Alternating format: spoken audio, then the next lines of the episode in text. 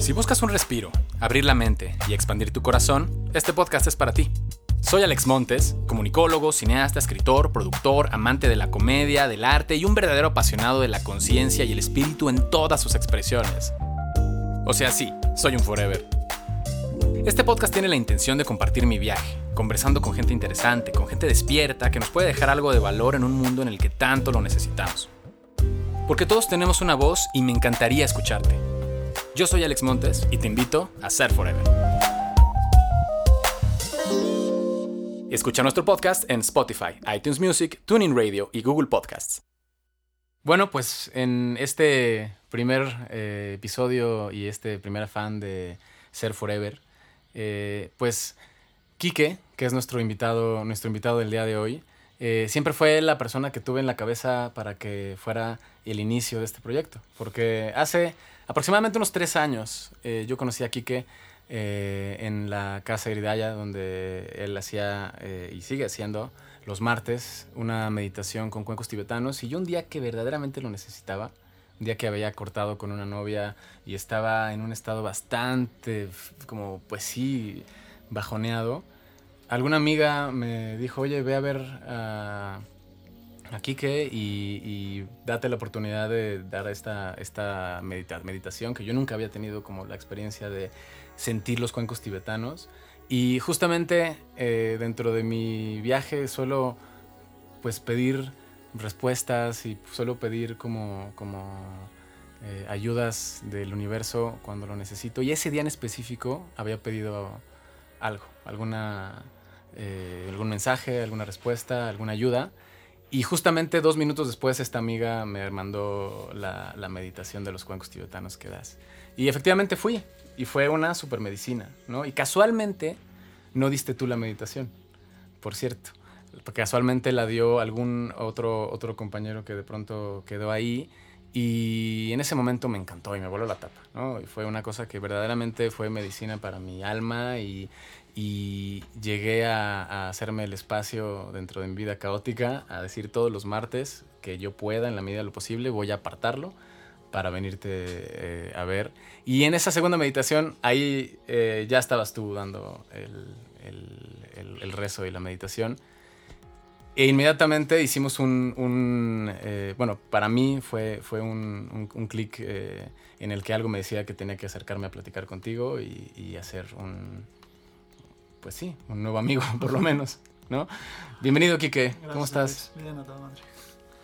Y bueno, en este viaje eh, hemos tenido muchas eh, después pláticas eh, en las que le, yo le platicaba aquí que, que, quería hacer un canal de YouTube, que a partir de mi propia experiencia y mi propio viaje de algunos años en el que ya sentía como necesidad de mantenerme congruente con un proyecto en el que pudiera estar compartiendo, pero como que sabiendo que esta es una pasión y un camino de vida para mí, el, el saber que esta experiencia es 100% espiritual y con esas pláticas eh, hicimos una, una, posibilidad de hacer un canal alguna vez que no evolucionó o no pasó a otras cosas entre el trabajo y demás.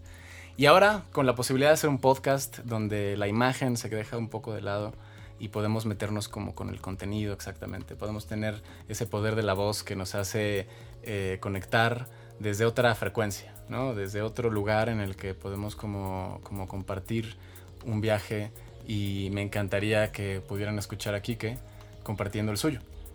Bien, sí, estuvo, ¿no? Fueron tres años de, de estar platicando, empezamos ahí con, ¿no? con Oponopono, este, uh -huh. un poco de jugar con la conciencia y empezar a platicar de, de, lo que estábamos haciendo.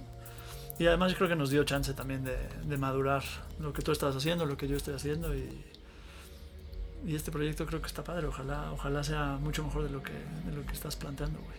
Pues eh, por lo pronto lo que te puedo decir es que así como es el universo y la vida, eh, se han ido como, como cuando las cosas son, empiezan a agarrar como que una inercia muy fácil y las respuestas empiezan a aparecer por todos lados. Y así ha sido hacer este podcast. De pronto entre gente que me ha acompañado en el camino, que, que quiero y admiro, se han ido sumando como el señor Polo Domínguez, eh, poniendo la producción de Digigam Music, eh, a él lo, pude conocer hace algunos años también trabajando y salió muy fácil la posibilidad de decir, oye, bueno, pues vamos a poner el estudio, vamos a echarle para adelante, luego platicar contigo y luego también la persona que está haciendo el diseño y la fotografía de, la imagen gráfica que tendremos en este podcast también fue alguien que conocí que le encantó el proyecto y como que poco a poco ha sido la suma de, de gente que quiero mucho eh, y ha dado una facilidad a que esto tenga una inercia que se siente rico, que se siente que como que no sé, sí, no sé qué va a pasar, pero por lo pronto en este ejercicio de, mantenerse, como te decía, congruente hablando de temas que, diversos que, que, siempre me ha encantado poder conocer cualquier otro tipo de manera de pensar, porque finalmente todo es conciencia y finalmente pues todo soy, todo está a través de mi filtro, ¿no?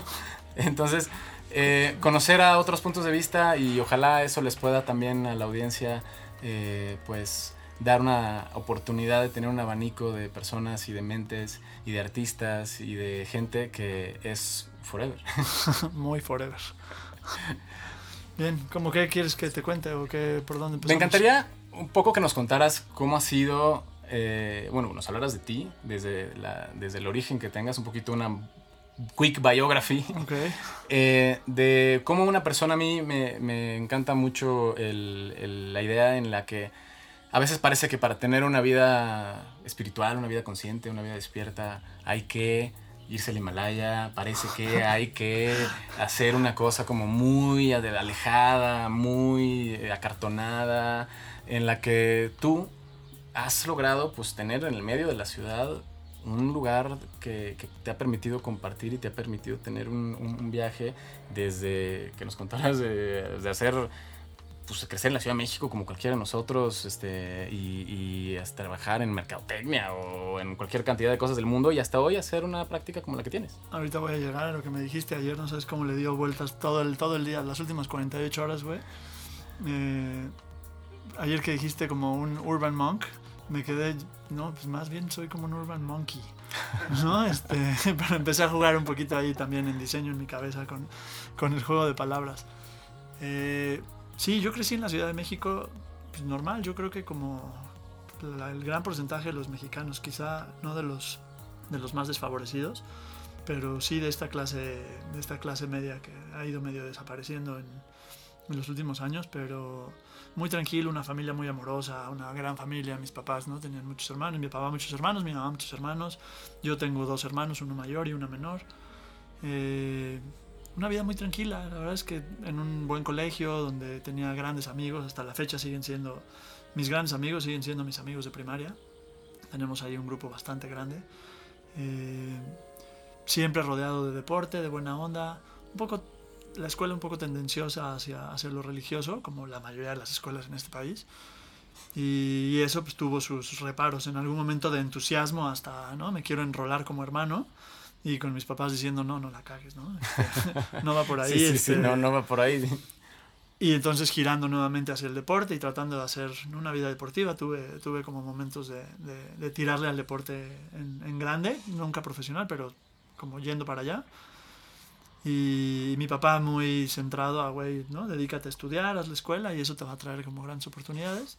Pero bien, unas relaciones sanas, como todos con nuestros traumas de psicólogo, por las relaciones con mamá, con papá, con hermano, con hermana, con amigos, la pubertad ahí medio dolorosa, mi escuela era de puros hombres, entonces... Siempre rudo, yo también, yo eh, crecí en la primaria en, en, una escuela religiosa de legionarios de Cristo eh, hasta toda la primaria y bueno, siempre es un ambiente eh, peculiar, ¿no? Heavy en el que pues sí también te marca y también es parte, me gustaría dentro de lo que estamos escuchando, pues sí, de pronto yo concibo en mi propio viaje y, y, ahorita que decías este, también de lo del deporte o lo de esta escuela religiosa, pues son de las cosas que también coincidimos en, en cierta formación, ¿no? Pero ¿cómo son a veces los ingredientes de tus padres, por ejemplo, o quién te influencia? Porque siempre hay alguien ahí que, o algún testimonio, yo te puedo decir, por ejemplo, de mis abuelos, que de parte de mi papá, que son eh, pues bueno, ellos ya fallecieron, pero bueno, provienen de un origen humilde, eh, donde mi abuelo era carpintero, un hombre brillante, que nunca fue a la escuela formal, pero tenía una inventiva increíble en la que hacía pegamentos y hacía... Talento y creatividad. Talento y, creatividad. Y él con una fe inquebrantable, una fe en la que, en la que tenía la Virgen de sus milagros y siempre que pasaban cosas, ahí estaba y como muy del corazón. Y del lado de mi, de mi mamá, una familia donde mi abuelo er, es un, es un hematólogo este, prominente, donde de este lado es toda la cabeza y, y, a veces mi mamá me daba la bendición, pero más con un tinte de superstición que de, nada más como por si acaso, ¿no? Pero te van dando como distintos perfiles en los que sí, igual ibas teniendo como desde la vocación que tienes muy desde el principio, pues sí, una conexión espiritual que sí quieres experimentar, pero con un mundo que, que en una de esas, este, pues todavía está muy mundano y te, y te, y te pone con los retos del mundo moderno, ¿no? Sí, yo, lo, yo creo, al final, espiritualidad es un concepto ahí, yo creo que hoy se entiende pues, a donde cada quien lo quiere entender, pero, pero a ver, la espiritualidad está en todo, en todos, no es una palabra ¿no? que el New Age se haya apoderado, lo que es que ahora está más de moda. Eh, y, y, la bandera de dejar las religiones por ir por la espiritualidad está, es un poco más aceptada ahora, pero la neta es que creo que todos los chavitos siempre estábamos buscando, ¿no? bueno, ahora ya no soy chavito, pero todo, todos los seres humanos siempre estamos buscando eso que nadie te sabe explicar. ¿No? Desde que eres chiquito y empiezas a cuestionarte qué onda con la muerte y qué pasa con los animales cuando se te mueren tus primeras mascotas o las plantas. Recuerdo una conversación, tengo un hijo que hoy tiene 13, tuve una conversación con él cuando tenía, me parece que 3 o 3 y medio, y no sé si estábamos en el parque o pasando un fin de semana juntos, y me preguntó sobre la muerte y le hablé claramente de la muerte como es, ¿no? Es como, güey, pues sí, creo que me, me preguntaba algo como, oye, pa, ¿y siempre vas a estar? ¿No? En sus primeras palabras. Pues claro, era, claro. era muy chiquito y, y, fue como un... Prefiero decirte la verdad, no, no siempre voy a estar en cuerpo. Claro. Este, pero mi energía sí siempre va a estar contigo, pero pues el cuerpo un día se va a morir. Lo fui a dejar ese fin de semana a casa de su mamá y dos horas después ya tenía yo una Ya tienes la llamada de, de ¿qué le dijiste? ¿Por qué le estás diciendo a tu niño de 3, 4 años que te vas a morir, güey? Está súper triste. ¿no? Entonces, bueno, pues volver a hablar con él, explicarle que, que todo tiene ciclos de la impermanencia. La sí, verdad sí, es que, sí. Simba, este hijo ser, mío, este todo ser es parte forever. del, claro, del ciclo de la vida. Este ser forever de tu nombre, güey, me raya justo por eso, porque es, al menos en mi caso, siempre he sido muy forever. Y desde chavito, desde esto de decirle a mi hijo de 3, 4 años y hablarle como es, eh, y ahorita regresaremos a hablar más de ello, porque seguro le va a dar pena si un día escucha algo así, pero, pero también desde chavito de estar buscando respuestas. En mi caso, con todo y la escuela religiosa había un, ahí como un, unas barreras. En realidad no hubo nunca nadie en mi vida, no, no recuerdo un tío que fuera muy clavado, un abuelo, un, un vecino, un algo, que estuviera muy clavado en, en artes místicas o esotéricas. Pero siempre hubo una ahí cosquillita por descubrir un poquito más. E incluso creo que una insatisfacción de no descubrirlo, de no plantearte las preguntas correctas. Y que eso a lo mejor te pasó a ti o a, o a tu atípolo en algún momento. Creo que eso a mucha banda es, lo, que los lleva a, a, experimentar con límites de excesos de cosas que no están tan padres para, para el cuerpo, para la mente. Y es este como, estoy buscando algo, pero no sé qué es, pero no me he planteado la pregunta. Y pues todo mundo hace esto, entonces yo lo hago con mis papás de pronto tengo, tengo pláticas porque tuve una adolescencia pues ya más experimental en, ¿no? en sí, los excesos, sí, sí, en, la en todo lo que implica el, sustancias, sí, psicodelia. sex, love, rock and roll, ¿no? Total. Este, y la neta es que la pasé a, a, toda madre.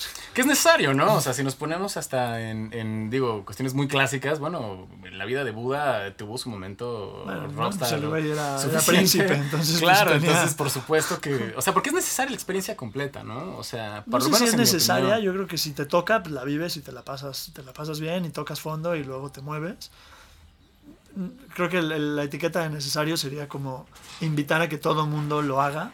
No, me y hay muchos es, casos de banda que no lo no, me refiero ¿no? a que es necesaria la experiencia completa, cualquiera que sea para ti.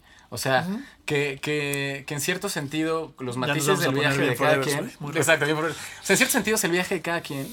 O sea, algo que siempre has platicado, ¿no? O sea, como la sombra, ¿no? O sea, este deseo muy en el que de pronto al principio de mi acercamiento a la religión, por lo menos hablando de estas escuelas, ¿no? O sea, de pronto fue una cuestión como muy, híjole, como muy humana, muy prohibitiva, muy cerrada, muy chiquita, eh, muy, muy castigadora de, muchas cosas que me terminaban como sí dando un gusanito de lo que entendía bien, o sea, como de que cuando eres chiquito sentía, pues sí, yo me acuerdo, no sé, rezaba con mucha devoción y estaba muy conectado, pero como que sí hay un punto en el que te vas decepcionando, por, o por lo menos en, en, mi punto, me pasó como para ver un poco esta parte de sombra, de, de, de mucho tiempo después, decir, esta cuestión de tienes que ser bueno, bueno, bueno, bueno, solamente bueno, solamente bueno, y, o sea, es una mochila muy pesada. Es una mochila muy pesada y es una cuestión que termina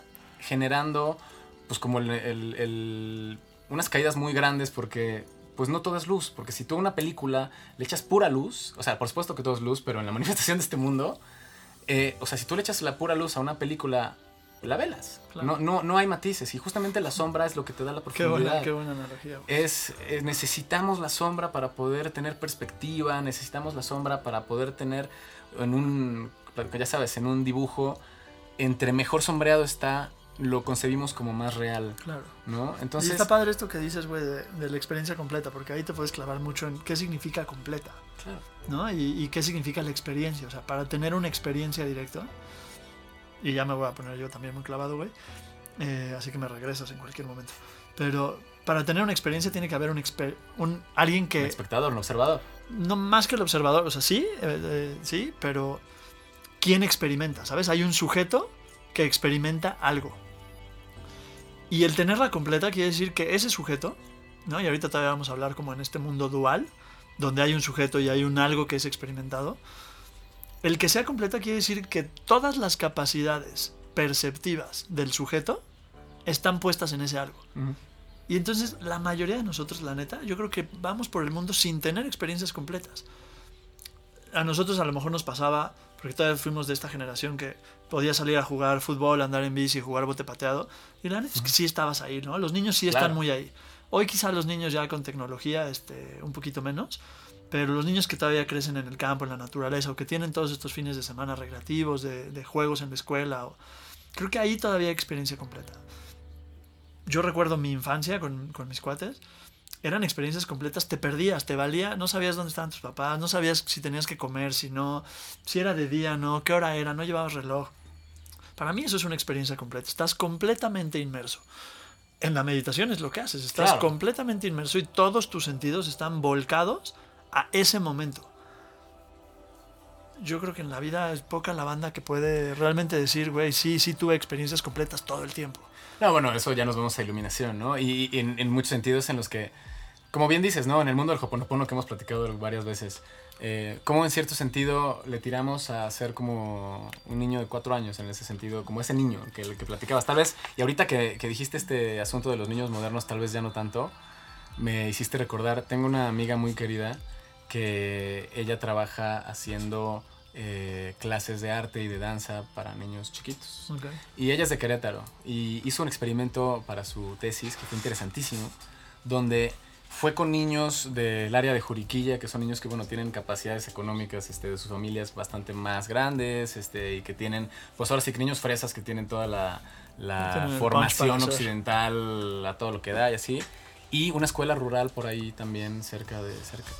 Y entonces les hacía un ejercicio donde tomaba un cuadro y en ese cuadro primero les, les decía que como que identificaran los elementos y de los elementos generaran una historia y de una historia una danza, ¿no? Y fue muy impresionante cómo los niños de, que tienen como más posibilidades, muy entrecomillado, claro, ¿no? Más bajo. Pues, pues todas las historias tenían que ver con violencia, muerte, pistolas. Eh, sí, muy impresionante. O sea, hay cosas que tenían que ver con situaciones de poder, ya sabes.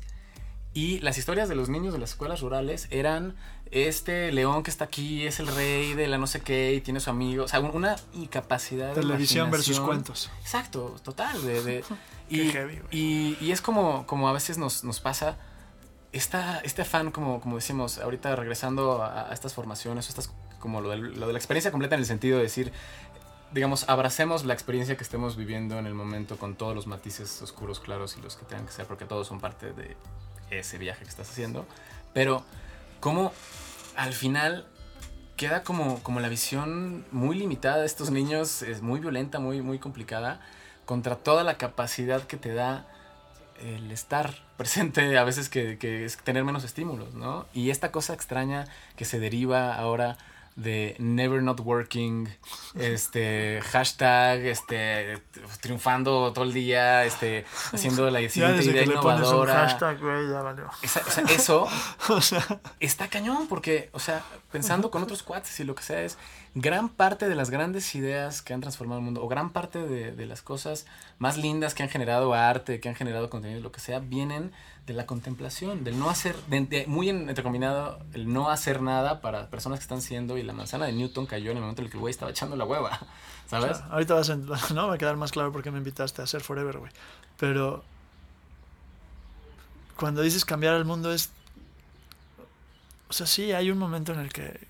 Creo que por ahí hay un quote de no sé quién, se lo han atribuido yo creo que a Lennon, a Gandhi, a todo el mundo no, porque ahora los, los quotes también los van atribuyendo al, personaje de moda. Pero, ¿qué dice, no? Que a los 20, si no quieres cambiar el mundo, estás mal, pero si a los 30 no te quieres cambiar a ti mismo, estás. Ahora un, tema así como, ¿no? Sí. De entre rebeldía y luego que te caiga el 20. La verdad es que el único mundo que puedes cambiar es el tuyo. Por supuesto. O sea, no puedes cambiarle el mundo a nadie. Ni a tus hijos, ni a tus papás, ni a tu pareja, ni a tus cuates, ni a la gente que trabaja contigo. Y esto es algo que se dice, en mi opinión, se dice mucho como que la gente está tratando siempre de cambiar el mundo.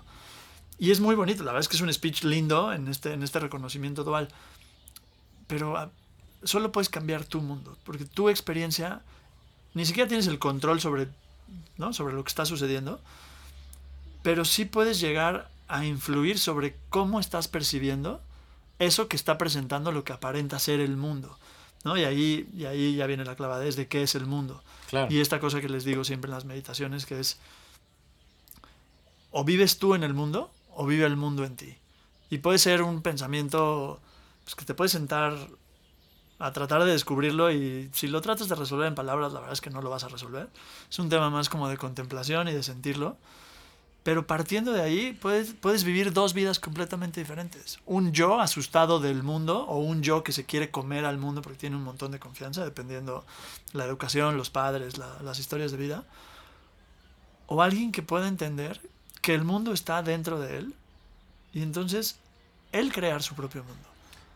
Es, es totalmente, creo que uno de los puntos más importantes, por lo menos en mi camino. Okay cuando eh, mi chamana, o sea, de las muchas cosas que me enseñó y me sigue enseñando, creo que de las cosas más bonitas y más útiles fue no hay afuera, todo es adentro. Sí, y aquí hay, hay que tener ojo con no rayar en, en lo hippie come flores. Eh, que a mí, ¿no? Esta, esta conversación la he tenido con mucha gente que de pronto viene a visitar la casa.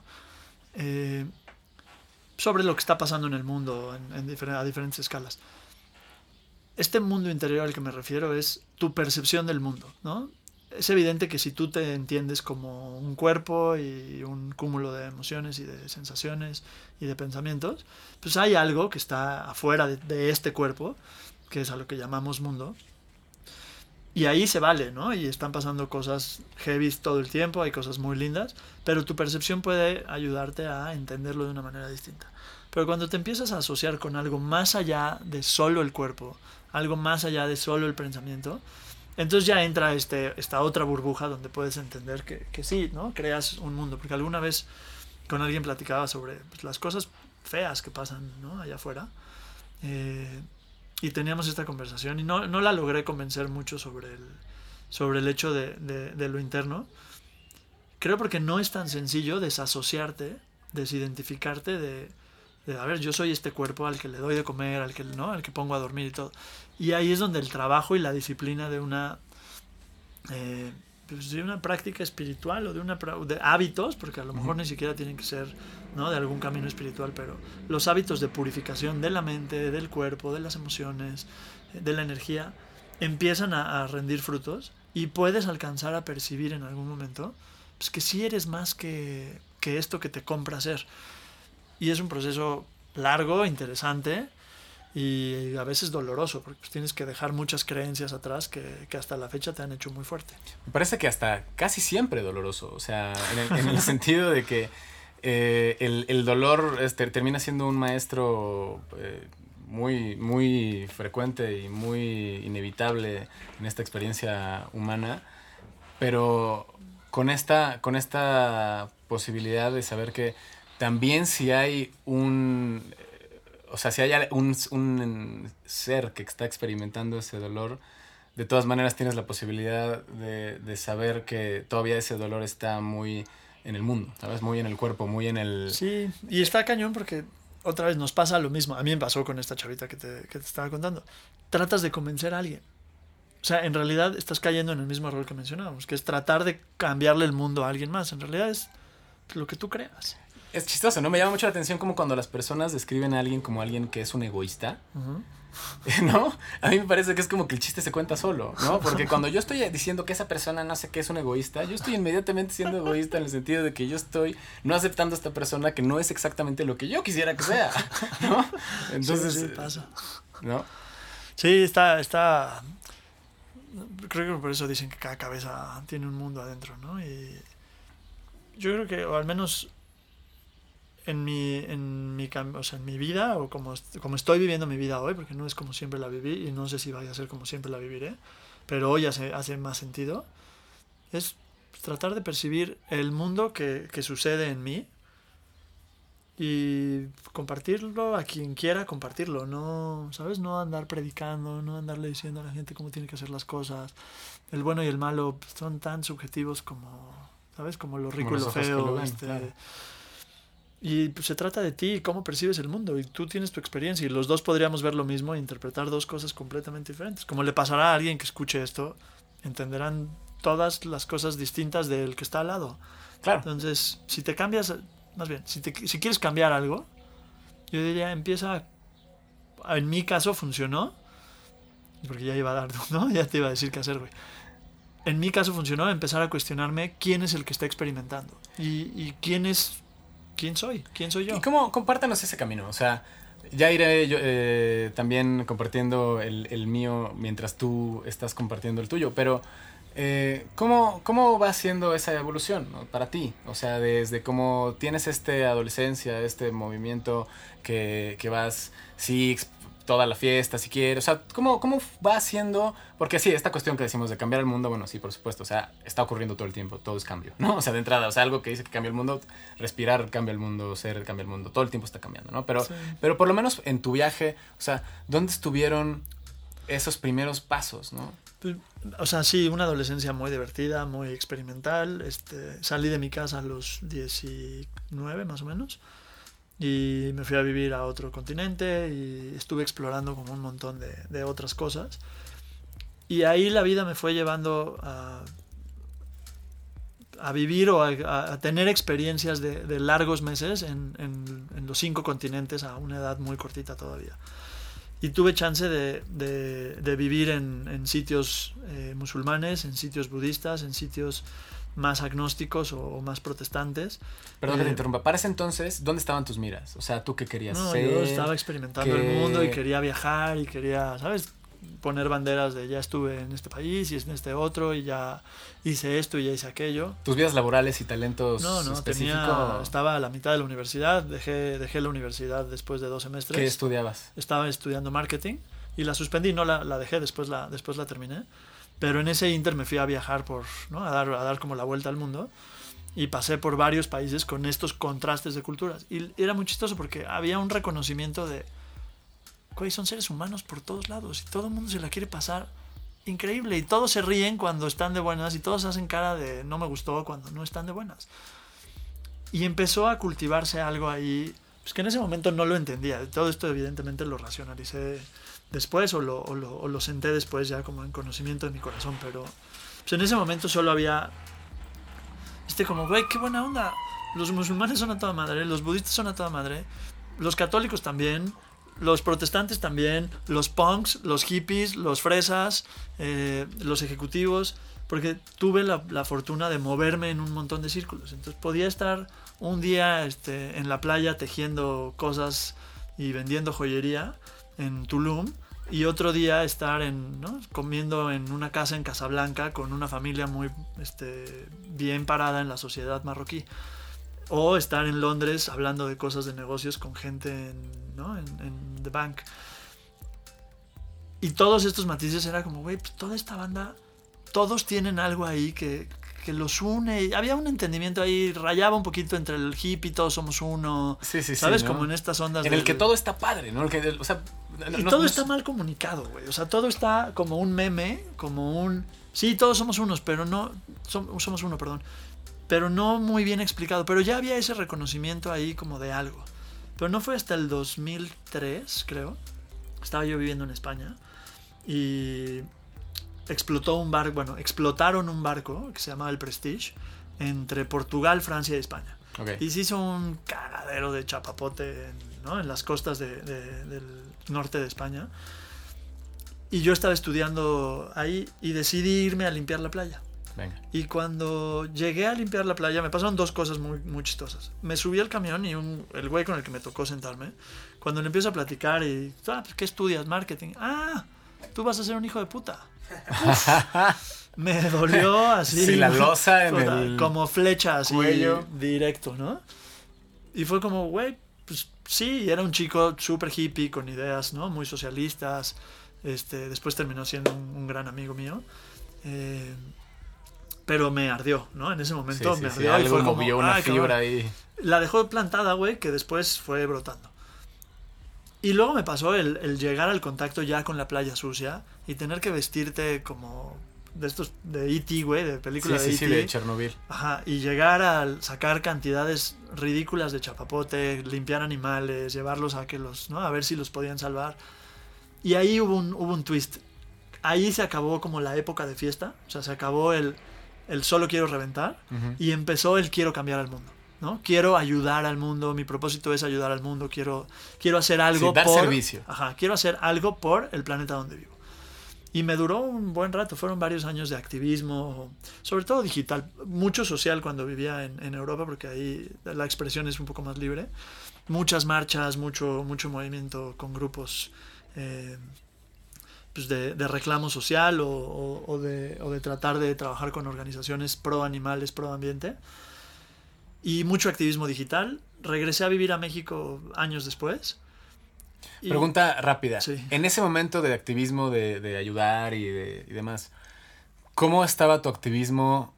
¿Desde qué lugar estaba haciendo las cosas y qué tan... ¿Cómo ya empezaba a ser como tu, como tu conciencia de darte cuenta? O sea, como ese activismo podía estar enojado, Sí, no, ese venía- activismo podía ser violento, Qué o sea, bueno podía bueno ser, o sea, como. ¿dónde, ¿dónde estaba? Si bien hay un deseo de hay que hacer algo, pero a veces desde dónde lo encontraste. No, esa desde el reclamo, güey. Venía desde el reclamo de entender, ¿no? Que ciertos círculos o ciertos grupos en el mundo con poder, con alcance, estaban tirando a la goma, ¿no? Creo que fue de las primeras veces que vi un video que hasta la fecha sigue siendo vigente. Incluso creo que ahora alguien ahí hizo un remake con una nueva chica. Pero hay un video de una niña que tenía 13 años en ese momento, Severn Suzuki, y habla, me parece que en el 91, no, entre el 91 y el 93, en una cumbre de las Naciones Unidas en Brasil. Y da un speech proambientalista increíble. Eh, digo que sigue vigente porque todas las problemáticas que menciona en Sí, sí, entonces sí, no, no se ha movido se han arreglado. nada. Y, y me tocó mucho, ¿no? Y fue como... Pero sí venía desde un enojo, desde un no entendimiento, desde un cámbienlo, ustedes que lo pueden cambiar. Y entonces me pasó algo muy curioso. Años ya, ¿no? Ahorita a lo mejor regresamos a esa, a esa parte, pero años ya después, ya empezando a estudiar ciertas artes místicas, eh, tenía un rabino que me enseñaba cábala y estuve con él muchos años pasando muchas horas estudiando la Torá y estudiando como la parte mística de, de la cábala. Y en algún momento entendí que con todo este activismo el único que se iba a dormir enojado era yo. Claro. Y el único que se despertaba con, ¿no? con estos sentimientos era yo. Y a partir de ahí, ya, ya llevaba yo unos años meditando, pero en una meditación muy, muy disciplinada, muy todo, pero sin mucha sustancia de grupo atrás que pudiera Ujú. haber un soporte. Esa Eh, meditación en anexo rápido, ¿cómo te llegó? O sea, Esa meditación fue mi primera experiencia con, con la meditación. Eh, fue algo muy chistoso. Un día estaba yo, creo que recién separado de la mamá de mi hijo, Ujú. Y estaba pasando como por un periodo de, Búsqueda. pues de a- volcado 100% al ejercicio, como para que la mente estuviera lo más clara que se pudiera. Entonces competía, entrenaba diario un par de horas, trabajaba un montón, veía a mi hijo lo más que podía. Eh, y en algún momento estuvo muy chistoso porque fue en un viaje de negocios con la persona que me estaba haciendo el desayuno, algo sentí como, pregúntale algo, esta, esta persona tiene algo que decirte. y cuando le pregunté, me dijo, güey, o sea, la pregunta fue rara, ¿no? Fue como, siento que tengo que aprender algo y pues, te quiero preguntar qué, qué, has estado haciendo o qué, ¿no? ¿Qué me puedes contar? Y me dijo, güey, acabo de ir a un retiro de meditación y me dio la página de, del retiro. y dije, ya, perfecto. me metí, me registré y fui a hacer mi primer retiro. Fue la primera vez que me sentaba a meditar. Me senté 10 días en silencio. Casi hardcore, así, la primera vez que la primera hago, vez que me hago hago, un vipassana de... Un vipassana de 10. Venga. Y nada, los tres días estaba ahí entre... Sí, sí, sí. o me, está me estoy volviendo rudo. loco o estoy aprendiendo algo que me va a cambiar la vida. Y sí. Y me quedé y me cambió la vida. Y a partir de ahí ya no paré de meditar. Y ha habido todo un proceso de maduración, de entendimiento, que me gusta pensar que está al 1% de avance y que todavía me queda un montón que madurar y que entender, ¿no? Gracias a la meditación, pero ya tengo cerca de 13 años eh, que empecé a hacerlo y cada vez me gusta más. Es, es eh, como una cuestión muy como el, ejercicio, ¿no? O sea, en mi propia experiencia, yo te podría decir que mis experiencias de meditación como tal, eh, varias veces, digo, sin saberlo, ¿no? O sea, vas teniendo experiencias que no te diste cuenta, pero tal vez estuviste meditando haciendo cierta actividad, mucho en el deporte, ¿no? Eh, me tocó de, de, muy hacer artes marciales y había como momentos y cosas en los que empezaba ahí como acercamientos muy chiquitos de meditación, pero también como de competir, eh, hacía tiro con arco. Ok. Y de... Necesitas mucha concentración. De muy chavito, sí, y de muy chavito como de los 10, que un día estaba en el club deportivo en el que estaba ahí eh, mi familia y de pronto vi una exhibición de tiro con arco y dije, me encanta, esto es lo mío. Wow, Fui y de ahí me agarré hasta los 18 años, una cosa así. Entonces me tocó competir alto rendimiento y, y igual campeonatos nacionales y ese tipo de cosas. Y fue un proceso muy interesante porque el arco, ya digo, después entendido hasta digo, los arqueros zen y lo, que- lo que quieras. No, no, es un Es- trabajo era una cosa que cuerpo, me daba, mente, sí, como que unas cosas como muy de, de, de darme cuenta primero cómo mi percepción del tiempo y espacio cambiaba a la hora de, de estar como concentrado en la flecha y lo que hacía y demás y se me iba el tiempo como a la mayoría de las personas se les va el tiempo cuando hacen lo que les gusta o cuando están en presencia Qué padre, güey. ¿no? Y tiempo después, a los, a los 17 años, cuando empecé ahí como mi inicio de mi camino de conciencia a partir de una crisis de ansiedad brutal y ataques de pánico y cosas así que me empecé a eh, cuestionar sobre la vida y a partir de ahí se me vino todo un el todo el mundo encima, digamos, con toda la con toda la extensión de la palabra. Pero ahí empecé a aprender eh, sobre, pues después ahí, pues mi primer acercamiento fue con un psicólogo. Fue con un psicólogo de decir, oye, este, mi familia ya tenía por su formación, digamos, mi parte, de parte de mi mamá, este, son personas también eh, muy científicas, muy racionales, muy intelectuales, Había una algunos apertura con el genio, casi borderline, ¿sabes? Que, que de pronto hay una, había una apertura, sí, ¿no? Este, y de, de empezar a entrar ahí, pero ahí entré a trabajar mi conciencia desde una terapia racional emotiva muy desde la que todavía cabeza y entender, pero fue a los 17 años. Y ahí también conocí, para bajar mi ansiedad, eh, técnicas de biofeedback, que eventualmente se convirtió en mi meditación que hacía todas las noches. ¿no? Y eso me abrió una puerta que sin saberlo, a los 17 años estaba meditando todas las noches Wow. constantemente y empezaban a, a abrirse cosas muy locas de experiencias, como de pronto, eh, muchos años después fui a alguna, este, alguna clase de Nidra Yoga, que yoga de los sueños, y para poder hacer, eh, para quien no conoce este tipo de práctica, es una cosa increíble en el que también puedes generar pues proyecciones astrales y, y cosas muy interesantes. Y eventualmente empezaron a pasar ese tipo de cosas en las que me daba cuenta que me despertaba dentro de mi sueño y sabía que estaba en un sueño y lo podía controlar y cosas muy locas, ¿no? Que eventualmente pues sí empezaron a forjar mi experiencia del mundo sin saber que me estaba metiendo en un camino de meditación, en un camino espiritual que no sabía qué era, pero se sentía bien y se sentía como que estaba agarrando mi mundo una profundidad que en una de esas, pues sí, muy forever y muy lo que quieras, pero pero bastante más rico que lo que yo veía allá afuera, que me parecía a veces muy doloroso y muy chiquito. Ya.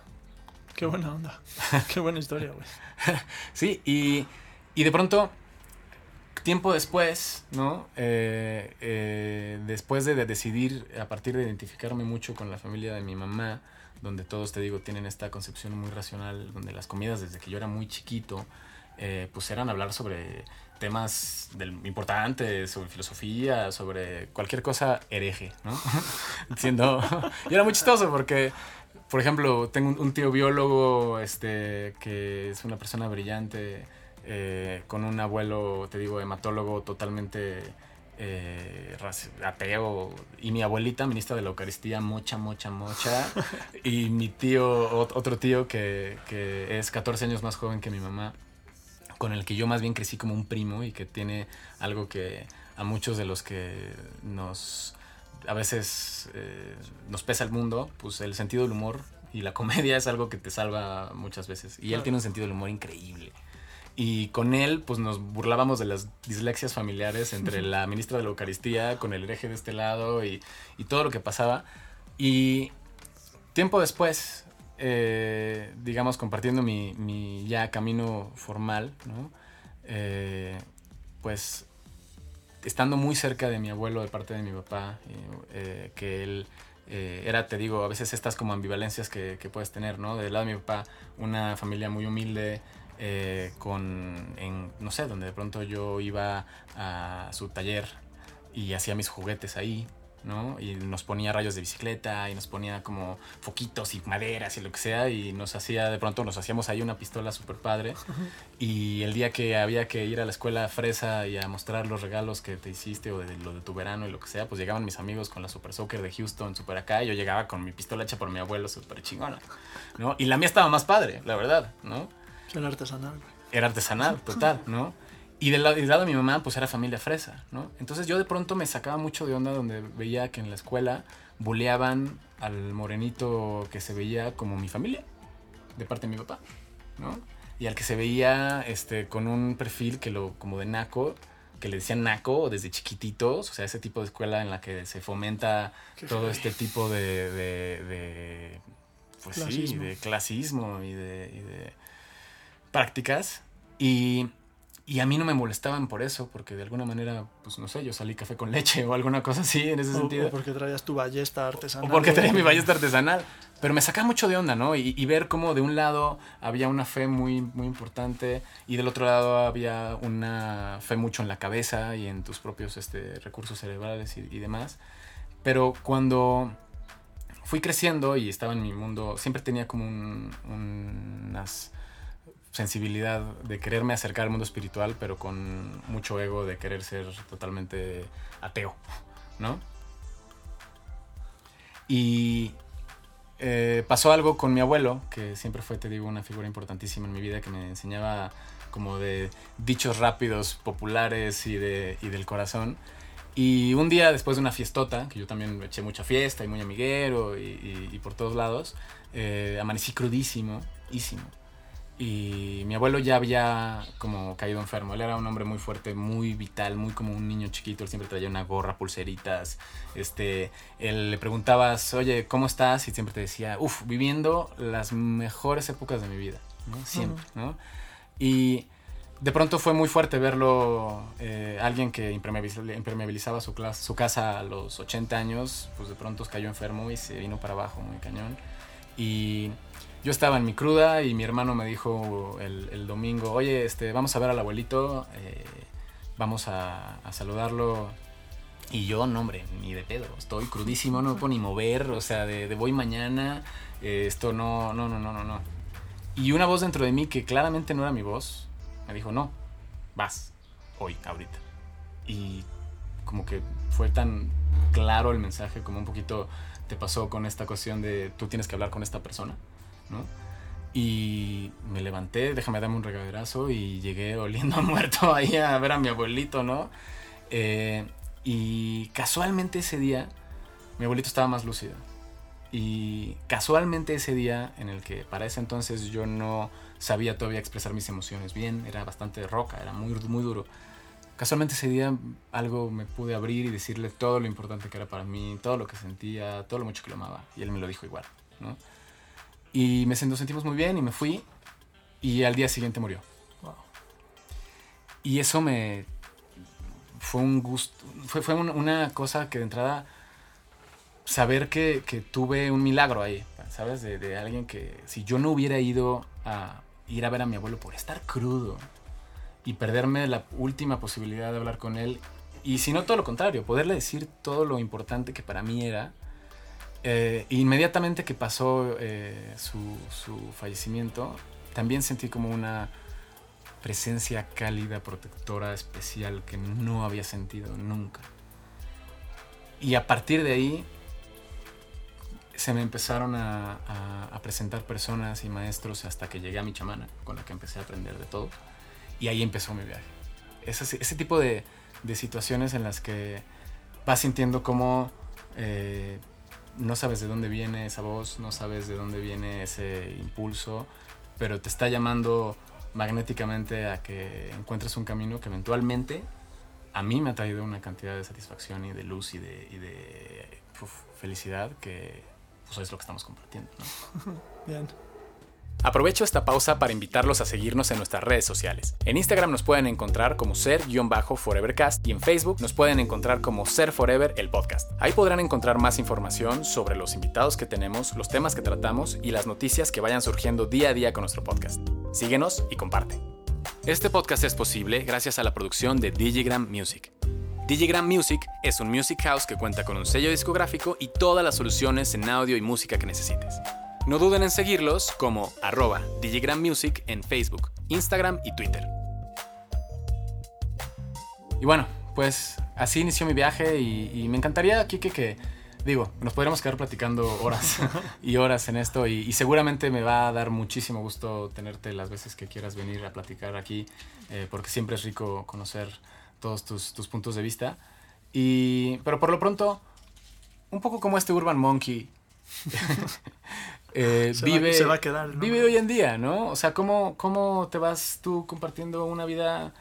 A mí me gustaría esto, como desacartonar este, este tema en el que ahorita nos damos cuenta que en las experiencias de dos personas que nacieron en la Ciudad de México en una clase media común y corriente como cualquiera que nos pueda estar escuchando o como cualquier persona que está eh, con cierta eh, búsqueda o cierto gusanito interno de decir, oye, bueno, pues sí, tal vez, y a mí también me ha pasado ciertas cosas en las que me siento conectado a algo más que solamente mi cabeza o lo que está pasando alrededor de mí, ¿no? Eh, ¿Tú qué dirías? ¿Cómo compartirías eh, pasos hacia adelante? Mira, a mí lo que me pasó fue que después de ese primer retiro, la meditación se integró 100% a mi vida. Y empecé a meditar, sí, ya, empezaron a... Empezaron a a integrarse horas de meditación en la mañana antes de trabajar y horas de meditación o hora, una hora de meditación antes de, antes de dormir. Y eso me empezó a dar mucha más claridad, mucho más conexión conmigo mismo. Eh, me empecé a sentir mucho más tranquilo, mis relaciones empezaron a cambiar, eh, yo empecé a cambiar, eh, el activismo quedó un poco detrás. todavía había algunos intentos de activismo, pero un poco más coherente, un poco más con, con mi accionar más que con solo decir lo que no me gustaba. Y ya era un activismo desde la acción, no desde el enojo.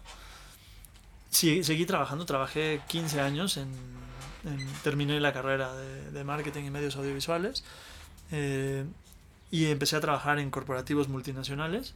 En el último estuve 11 años y me dedicaba, o sea, tenía, tenía un puesto, ¿no? Fui, fui creciendo en puestos hasta llegar a tener puestos importantes. Y más bien lo que me pasaba era que me gustaba tanto la meditación y, y mi entrenamiento físico, que nunca, nunca dejé el ejercicio, que me faltaba tiempo. Tenía que trabajar 10, 12 horas, además quería ver a mi hijo, pero además quería salir a correr y además quería meditar. Ya había empezado también a, hacer yoga, entonces quería correr, quería meditar, quería hacer yoga, quería ver a mi hijo y, y, y tenía que trabajar, ¿no? Un poco como por mantener mi, mi, mi nivel de vida. Y, y, la es que mi trabajo siempre me gustó, fue una delicia trabajar 15 años en lo que hice porque fui muy afortunado, tenía, tenía círculos que me, que me apreciaban, a los cuales yo apreciaba, había un respeto mutuo y una, una risa en el trabajo y una buena onda en, la chamba. La verdad es que disfruté mucho mis 15 años de, de ejecutivo. Eh, pero en algún momento me faltaba tiempo para hacerlo más. Y lo único que me frenaba era el miedo de, pero ¿cómo le voy a hacer, güey, si dedico mi vida a la meditación? O sea, ¿quién, por, qué, ¿por qué podría yo vivir de meditar, de correr, y de hacer yoga. ¿No? O sea, como que había una barrera completamente eh, impuesta sobre esto. Hasta que un día decidí empezar a, a formarme y hice un plan a cinco años como de, pues en cinco años me salgo de aquí y voy a empezar a formarme en todo lo que pueda para yo después poder compartir esto y tenerlo como un medio de, de entrada de, recursos. Y así fue. Cuando estaba cerca de los cinco años empecé a, manejar todas las cosas, tanto afuera de mi trabajo como, como dentro. Y las, las puertas se fueron abriendo hasta que un día la conversación fue muy natural. Dejé, dejé mi trabajo, ya, ya tenía yo mucha claridad de qué quería hacer, cómo lo quería hacer, ya habían aparecido mis, mis últimos maestros en, en otros cuerpos eh, que me estaban dando la enseñanza que es la, que se terminó quedando y, sobre la cual practico. Eh, y fue muy fácil. O sea, todo este miedo que durante años se cultivó de, ¿cómo le voy a hacer?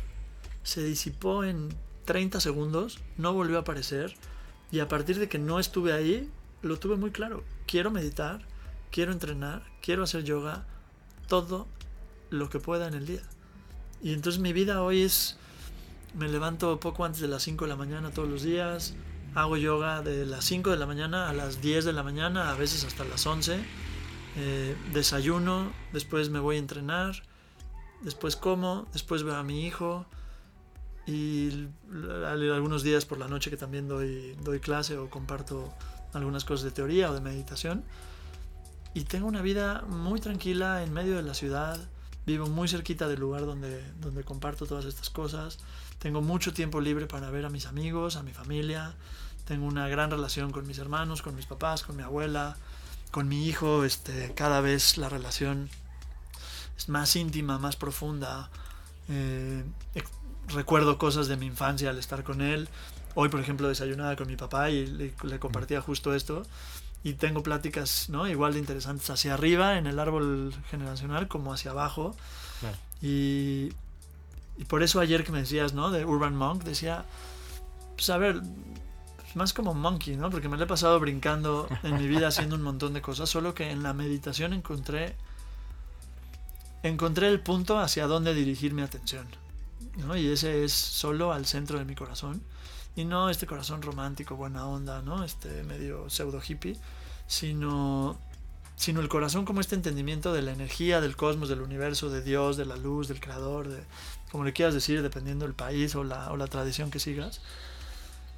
Pero sí enfocarte en, sí enfocarme en, en lo que entiendo, en lo que, en lo que percibo y sobre todo en quién es el que percibe y seguir cuestionando la naturaleza de, de este que percibe, me ha dado una tranquilidad, ¿no? Y, y, bueno, tú llevas muchos años ya viniendo a, la casa a, meditar. Y no es tanto en un, una forma dogmática ni nada, es como, ¿sabes? Compartir el... Si te pones atención a ti, cada vez te vas a enamorar más de ti, ¿no? Y hice a, modo de experimento esta pared en, en, la, en la, casa que, que, a mucha gente saca de onda. Con todos los. Sí, para, ¿no? para que esté escuchando, pues tiene, tiene signos budistas, cristianos, este, judaicos, eh, místicos, sufis, eh, los padres del desierto, el shaivismo de Kashmira y tiene deidades. Eh, avatares. sí, tiene avatares, tiene deidades hindús, tiene deidades mesoamericanas, tiene santos, tiene maestros de meditación, tiene maestros de yoga, tiene rabinos. Eh, tiene a Jesus, tiene a Buda, tiene a. Pues tiene a toda la banda que, que, se la ha pasado diciendo durante miles y miles de años. Voltea hacia adentro. Ve en tu corazón, ahí está la respuesta. Luego ya todos sus seguidores, ¿no? Este, hicieron grupos, hicieron religiones, hicieron caminos contemplativos. Pero la verdad es que todos los que sí llegaron a entenderlo, solo hablaban de tener amor por ti y tener amor por aquello que experimentas afuera. En, en esa, en esa misma, eh, sí, en esa misma cadencia, para mí algo que me, me ha dado como, como mucha, eh, pues realidad en mi propio, en mi propio caminar espiritual de también Urban Monkey aquí en la ciudad, es que a veces lo decía como muy de broma, ¿no? Pero, pero y sí, es, real que hay muchas también, eh, las personas que están también con la presencia y la gloria de Dios y, y, las grandes este, representaciones, las ganeshas, las...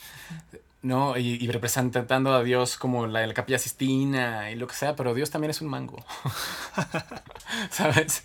O sea, lo digo en el sentido como, como de, de, tener una capacidad, como dices, de estar más relajado y disfrutando en una... Eh, me parece que cuando le abres la puerta a una, a una práctica espiritual en la que estás inclusivo, como, como la, que, la que tú, eh, pues digamos, compartes en, la casa, terminas eh, entrando en un estado siempre de juego y agradecimiento, en el que wow todo, en el que verdaderamente eh, lo, lo, que yo entiendo como el estado de gracia y es este soltar de, de, flujo en el que, como dices, ahorita tú encontraste algo que te, te, enamoraste y te convertiste en un forever, ¿no? Como yo entiendo en un forever, como yo entiendo el forever, es esta persona que se enamoró de algo y se enamoró y le vibró tanto algo que, puede ser desde la meditación, puede ser cualquier misión, cualquier cosa que verdaderamente le vibró tanto el corazón allá adentro,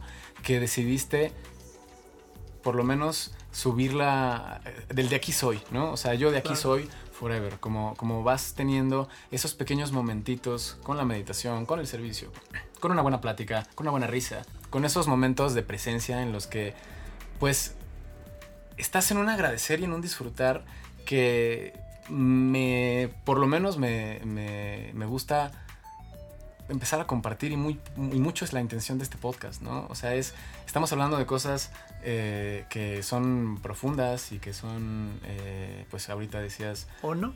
¿O no? son las que Son lo que tú quieres que sean, ¿no? Sí. Pero lo que estamos haciendo es jugando, ¿no? O sea, estamos aquí, eh, como tú decías, oye, bueno, a veces tenemos en la cabeza muchas etiquetas de lo que debería de ser un trabajo, de lo que debería de ser la, eh, las expectativas de un hombre en sus 30 en la Ciudad de México, de cierto nivel socioeconómico, sociocultural, de lo que me digas. Pero todas esas ilusiones y todas esas cosas se caen cuando venimos a, pues, como dices, van a hacer y empiezo a meditar, y empiezo a hacer las cosas y las respuestas empiezan a aparecer. Como ahorita, pues vamos con la locura de hacer un podcast y no es ninguna locura, es vamos a platicar y a generar este, este contenido que espero sea de valor para, para por lo menos nosotros de inicio. Que, que, es lo único y, y la capacidad de, de, compartirlo, ¿no? Y es lo que decías al principio de la plática, es, es buscar esa experiencia completa. Lo que suceda en tu vida, solo asegúrate de estar presente en lo que esté pasando. A lo mejor no te gusta, a lo mejor sí te gusta. Si estás presente, al menos en mi caso, aunque a veces hay sufrimiento, aunque a veces no me gusta, aunque a veces quisieras que las cosas fueran diferentes, cuando estás presente es mucho más fácil experimentarlo y darte cuenta que en realidad el no me gusta, el hay sufrimiento, es solo algo que ocurre en tu cabeza. En realidad, todas esas cosas no están sucediendo. El gusto o el disgusto no es algo tangible. Es un tema de tu cabeza. El sufrimiento es algo de tu cabeza. Y si estás presente, hasta las cosas que, que te mueven, te ponen donde tienes que estar.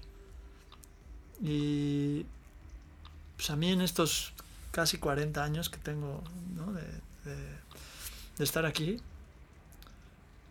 no sé si ya entendí o no he entendido nada, pero la verdad es que hoy la paso muy tranquilo, tengo una vida muy amorosa, muy armoniosa, estoy en paz con lo que hago, estoy en paz con quien está alrededor y estoy en paz con hacia dónde estoy caminando y sobre todo estoy en paz de en dónde encuentro mis respuestas. Entonces te digo, quizá no haya entendido nada, quizá sea solo un forever, pero es mi pedo. Exacto, es tu es viaje. Mi percepción es el mundo en el, que, en el que yo vivo y es un mundo bien amoroso, bien tranquilo y yo la paso bomba. Y yo estoy bien agradecido, mi Kike, que, que, estés, que estés aquí, que, que siempre tienes una, un abrazo, siempre tienes una eh, palabra cálida, siempre tienes tu disposición para mí y para todas las personas que te van a visitar a la casa o cualquier persona que se acerca contigo. Y para cerrar, me encantaría que nos compartieras ya al final, digamos que dejáramos como tres, cuatro cositas que le podamos dejar a la audiencia, a partir de la experiencia de la gente que viene apenas acercándose a la meditación o apenas con un gusanito, que viene contigo a la casa, ¿Qué tipo de problemas, qué tipo de ansiedades o qué tipo de cosas te enfrentas? ¿Y qué es lo primero que le dirías a alguien en la calle que está sufriendo o que está teniendo por lo menos una, eh, pues sí, un, mal día y o unas ganas de buscar algo distinto? Eh, bueno, lo primero, antes, antes de, contestarte esa pregunta, te voy a decir por qué, por qué la casa es como es. Cuando yo estaba en esa situación de de querer acercarme a un lugar o a aprender a meditar o a mantener mi práctica o a entender un poquito más y profundizar o, o no quería experimentar este yoga aeróbico sudoroso en, ¿no? en, en, plan ejercicio, no encontré ningún lugar. Todos los lugares me querían transformar en algo. O me querían hacer hinduista o budista o cristiano o católico o, cabalista, todos contaban como desde, desde donde les fue contado, y no porque esté mal, es lo que les enseñaron y son muy respetuosos de su linaje. Yo tuve la fortuna de encontrar un maestro que me abrió hacia la similitud de los caminos espirituales, religiosos y contemplativos y entender que Yeshua, ¿no? Jesús, o Buda, o Ramana Maharshi, o cualquier maestro, cualquier santo, cualquier, cualquiera de estas personas que alcanzaron a entender y experimentar directamente la verdad, hablaban exactamente lo mismo, ¿no? Lo que decía hace un rato. Y cuando entendí estas similitudes, se hizo más claro todavía esto que me pasó viajando por el mundo, decir, güey, todos somos ahí, o sea, todos estamos en nuestra experiencia directa y todo tiene que ver con nuestra percepción del mundo y todos somos humanos. Y entonces la casa es un espacio que, lo creé y por eso tengo la pared esta que, reta a muchas personas, sobre todo a los más clavados en sus caminos espirituales o religiosos, que es, no importa en qué creas, voltea a verte a ti. Entonces lo primero que siempre le digo a la gente que, que viene, así como estuve yo en algún momento, es, pasa tiempo contigo. O sea, date la oportunidad de conocerte. Y eso es un proceso que puede tomar muchos años, muchas vidas, depende en qué creas, pero es, si pasas tiempo contigo, vas a empezar naturalmente a identificar qué crees que eres y te vas a empezar a preguntar si neta eres eso.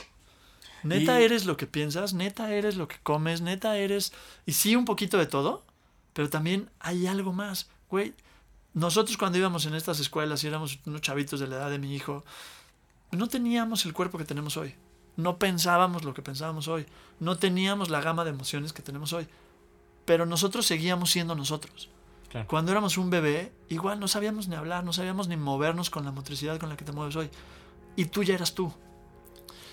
Cuando te vas a dormir, cuando estás soñando hay una relación con la mente, ¿no? Hay una mente ahí activa, pero ya no hay una relación con el cuerpo. Pero cuando caes en sueño profundo, ya no hay una relación con la mente, ya no hay una relación con el cuerpo y tú sigues siendo tú.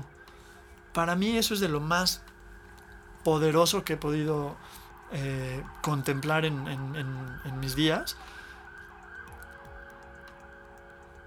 Ese misterio de saber qué onda, qué soy y por qué puede cambiar mi pensamiento, puede cambiar mi emoción, puede cambiar mi energía, puede cambiar incluso el cuerpo, pero yo sigo siendo yo. Y entonces ahí viene mucho. Ahora, cuando alguien está empezando, esto es demasiado clavado y no va por ahí. Es, pasa tiempo contigo y empieza a conocerte en donde estás. Con tus broncas, con tu ansiedad, con tus miedos, con tus dolores, con tu sufrimiento. Pasa tiempo con eso y vas a ir viendo cómo la constancia en la práctica, sobre todo en la práctica de la meditación o del yoga, son los caminos que yo elegí, pero hay muchas disciplinas que, lo, que llevan al mismo lugar la constancia en la práctica y la apertura a no apegarte al resultado, a que pase, para mí son las dos claves más importantes de que las respuestas vayan llegando y las preguntas se vayan acomodando. A mí me, me voló la tapa, justamente añadiéndole a los, a los puntos que dices, eh, que sí, es como el gimnasio, ¿no? O sea, al principio, las primeras veces que vas es un suplicio y te duele todo y realmente es, híjole, en lo que vas haciendo el hábito, te vas necesitando cualquier cantidad de fuerza de voluntad, coraje y muchas ganas y, estar muy claro en por qué estás haciendo lo que estás haciendo. Pero llega el momento en el que ya tu cuerpo te lo pide y ya te encanta ir al gimnasio, ya te puedes volver de, esos, de esas personas que ya está como una parte fundamental de su vida y maravilloso y cuando no está lo extrañan, ¿no? Y eso también pasa con estar contigo, ¿no? Eso también pasa con ese momento en el que vas viendo para adentro. A mí me llama mucho la atención como, aparte es algo que siento que intuitivamente nuestro cuerpo está buscando meditar todo el tiempo. Y te lo digo de esta manera. Me llama la atención ahorita que todos estamos, bueno, no de todos estamos, ¿no? Pero en, la generalidad del mundo moderno, en el que estamos muy clavados con las redes sociales, estamos muy clavados con el celular, en la que de pronto agarras el Instagram y estás adicto en el sentido de que agarro mi celular y lo acabo de checar hace cinco minutos. El mundo, o sea, no ha pasado nada, pero lo acabo de checar hace cinco minutos, ¿no? Pero te vas dando cuenta que ese deseo de agarrar mi celular para empezar a swipear y ver imagencitas, es un deseo de meditar. Es un deseo de que tu cabeza deje de estar pensando cualquier babosada que sea. Es un deseo que en ese momento es como una evasión de a ver qué hago nada más como para sentir. Y, pero si dos minutos me doy ese punto de, que suelto el celular y me doy tres segundos para sentirme y estar conmigo, eventualmente se van a hacer más largos y está padre estar conmigo. Para mí fue este sentido en el que esa cuestión de irte descubriendo, como decías, no siempre ve hacia adentro, ¿no? Y decías, bueno, ¿quién eres? ¿No? Preguntarte, bueno, ¿quién eres? A mí lo que me funcionó en su momento y me gusta compartirlo es empezar a pensar qué eres, ¿no? Porque si te empiezas a poner en qué soy, se empieza a poner mágica la cosa, ¿no? Y porque eres desde polvo de estrellas, ¿no? Si te pones literal y suena muy, muy cursi y muy fuera, pero decir, bueno, todos los elementos de la tabla periódica se formaron en una supernova. Y la gente, eso lo platicaba también, eso de, oye, la realidad, bueno, vamos a hablar de la realidad, estamos en un planeta que le llamamos planeta, esta pelota que tiene esta cosa que llamamos agua y que está en este universo expansivo, infinito, en el que una galaxia es chiquitita, pero también es enorme, pero tienes más neuronas en la cabeza que estrellas en el universo, que el conjunto de elementos que se tuvieron que haber dado para que tú estés aquí, para, o sea, el grado de ser que eres y empezar a, a dar un ratito, a decir, me puedo ir a dormir, pero puedo soñar, o sea, esas capacidades del ser humano y por eso también esta cuestión de ser forever, ¿no? Esta cerebración del ser, de, decir, oye, es que me doy un ratito para darme cuenta que allá arriba está Saturno y que hay una pelota de fuego que está explotando a miles y millones de potencia, de miles y millones de bombas atómicas al mismo tiempo, pues de pronto ya mis mundos terrenales y Donald Trump y el precio del dólar se empieza a hacer chiquito, ¿no? Sí, a veces todo esto para los que somos muy clavados es, es, miel, ¿no? Nos encanta y nos podemos pasar horas hablando de esto. Pero el gran porcentaje de la población del mundo no está interesado en todas estas cosas porque está lidiando con la supervivencia, con las necesidades básicas, con el placer y cómo, y cómo se relaciona con el placer, cómo se relaciona con el poder y con la, y con la voluntad. Y para toda esta gente que, que, que estamos ahí o que estuvimos ahí o, o que algún día volveremos a estar ahí quizá, lo más importante es cultivar el pasar tiempo contigo y el estar presente a lo que te pase. O sea, ahorita llevamos un, rato platicando y los dos hemos estado aquí, ¿sabes? Uno con el otro, platicando con Polo. Eh, con la Gordis dormida. Con la Gordis que está dormida en el sofá. Eh, que con la, con la colonia. Con la colonia. el de los tamales. Claro, este. algunos hubieron unos, unos gritos por allá que se sintieron como medio étnicos, así. Pero es estar presente, güey. No, es, es no darle la vuelta algo. Yo con, lo que dices de Instagram, a veces siento que todos estos mecanismos son un escape a estar presente. Eh, en realidad lo único que necesitas para estar presente es estar es saber que existes, ser consciente de que eres tú, eso que existe, y entonces vas a descubrir la esencia de lo que hay ahí atrás. Y lo puedes tomar al nivel más elevado filosófico o al más este, forever de, como comment. O simplemente puedes regalarte un ratito que que es uno de los principios básicos de, de, la gente que empieza a meditar, es regálate un ratito contigo y con tu respiración y ve qué pasa cuando eres consciente de que estás respirando. Respiramos en automático. Lo primero que haces llegando al cuerpo es respirar. Y lo último que haces antes de dejar el cuerpo es respirar. la clave está ahí. Sí, Yogananda tiene ahí eh, en, sus, en sus muchas enseñanzas diciendo, en el que dice, nosotros, o sea, la mayoría de las personas cree que tú eres el cuerpo, pero realmente tú eres tu respiración. Porque cuando se va esa respiración, como acabas de decir, en tu último aliento, pues tu cuerpo, ese cascarón que utilizaste por, esta, por este momento, pues, y tu, y el, tema es que llegar, el tema es que llegar ahí pues, requiere de, de, una apertura, ¿no? no en relación al tiempo, sino una apertura a entenderlo y a creértelo. Lo puedes escuchar, pero si no te lo crees, no va a pasar gran cambio. Entonces creo que, creo que el hecho de regalarte tiempo contigo y de, y de estar en tu respiración, mientras hablas con otro, estar con el otro, mientras haces ejercicio, estar ahí, mientras haces el amor, mientras vives tu vida, el seguir regresando a tu respiración te va a dar mucha presencia y vas a poder enfrentar cualquier cosa que te pase y por eso la meditación es un gran entrenamiento para discernir entre qué sí es real y qué no tanto. Claro, ¿no? Como Dependiendo del estado de tu cabeza. De entrada, cuando... Ese es un tip que a mí me funcionó muchísimo, eh, que alguien maestro me dijo, cuando estés eh, en ansiedad o estés en algún momento en el que no estás sintiéndote bien, es muy probable que no estés respirando de entrada, ¿no? O sea, de entrada estás con el, con el pecho vacío y, y chiquito, ¿no? Y pues seguramente estarás pensando en algo en el futuro o algo del pasado, pero seguramente no estás aquí, ¿no? Claro. Y es una cosa que suena muy sencilla, pero es total realidad que eh, cualquier momento en el que se pueda sentir oscuro, el puro hecho de regresar a tu respiración, como dices, y saber que estás aquí, aligera un poco la carga. Sí, y pruébalo, ¿sabes? Bueno, tú lo haces muy seguido, pero quien esté escuchando y no lo haya hecho nunca, pruébalo, regálate cinco minutos, van a aparecer un montón de pensamientos y un montón de ideas, no pasa nada. Sigue regresando una y otra vez a la respiración y mientras más lo intentes, va a pasar. ¿Sabes? Cuando éramos bebés no aprendimos a caminar luego, luego, no aprendimos a hablar a la, a la primera. Entonces es un tema de disciplina y desapego.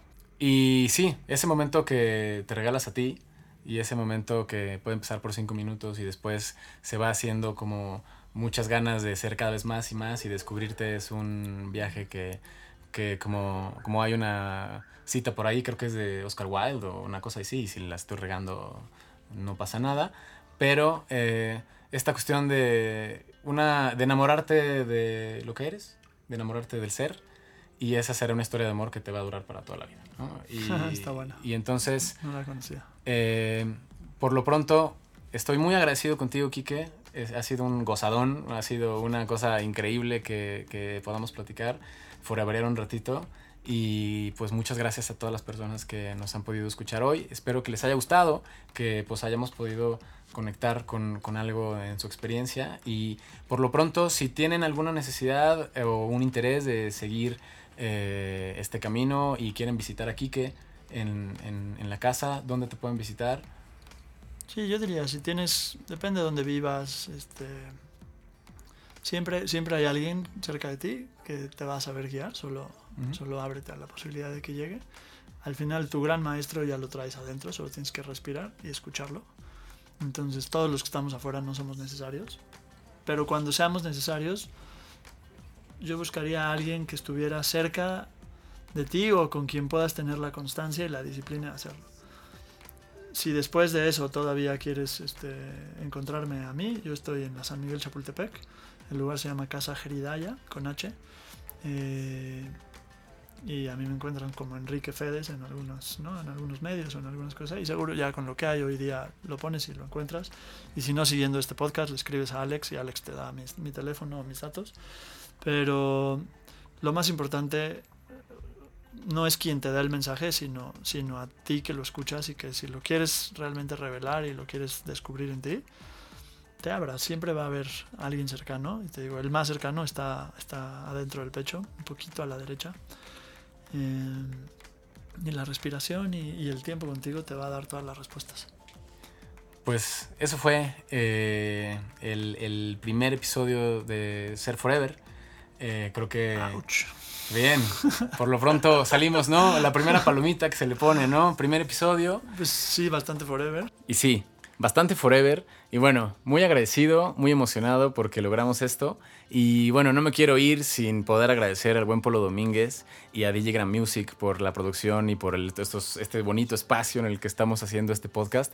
Y lo seguiremos haciendo con mucho entusiasmo, con mucho cariño. Espero que todas las personas que nos acompañen aquí en estos micrófonos, como tú, Quique, pues les puedan dejar algo de valor a la audiencia compartiendo pues justamente nuestro viaje que esto se trata de hacer una comunidad, esto se trata de compartir, de abrir los espacios para que todos podamos tener una voz. Bueno, y si les ha gustado esto, les voy a agradecer muchísimo que comenten, que compartan, que se suscriban, que nos sigan en este viaje que apenas iniciamos. Estamos muy contentos de poder dejar algo de valor para todos ustedes.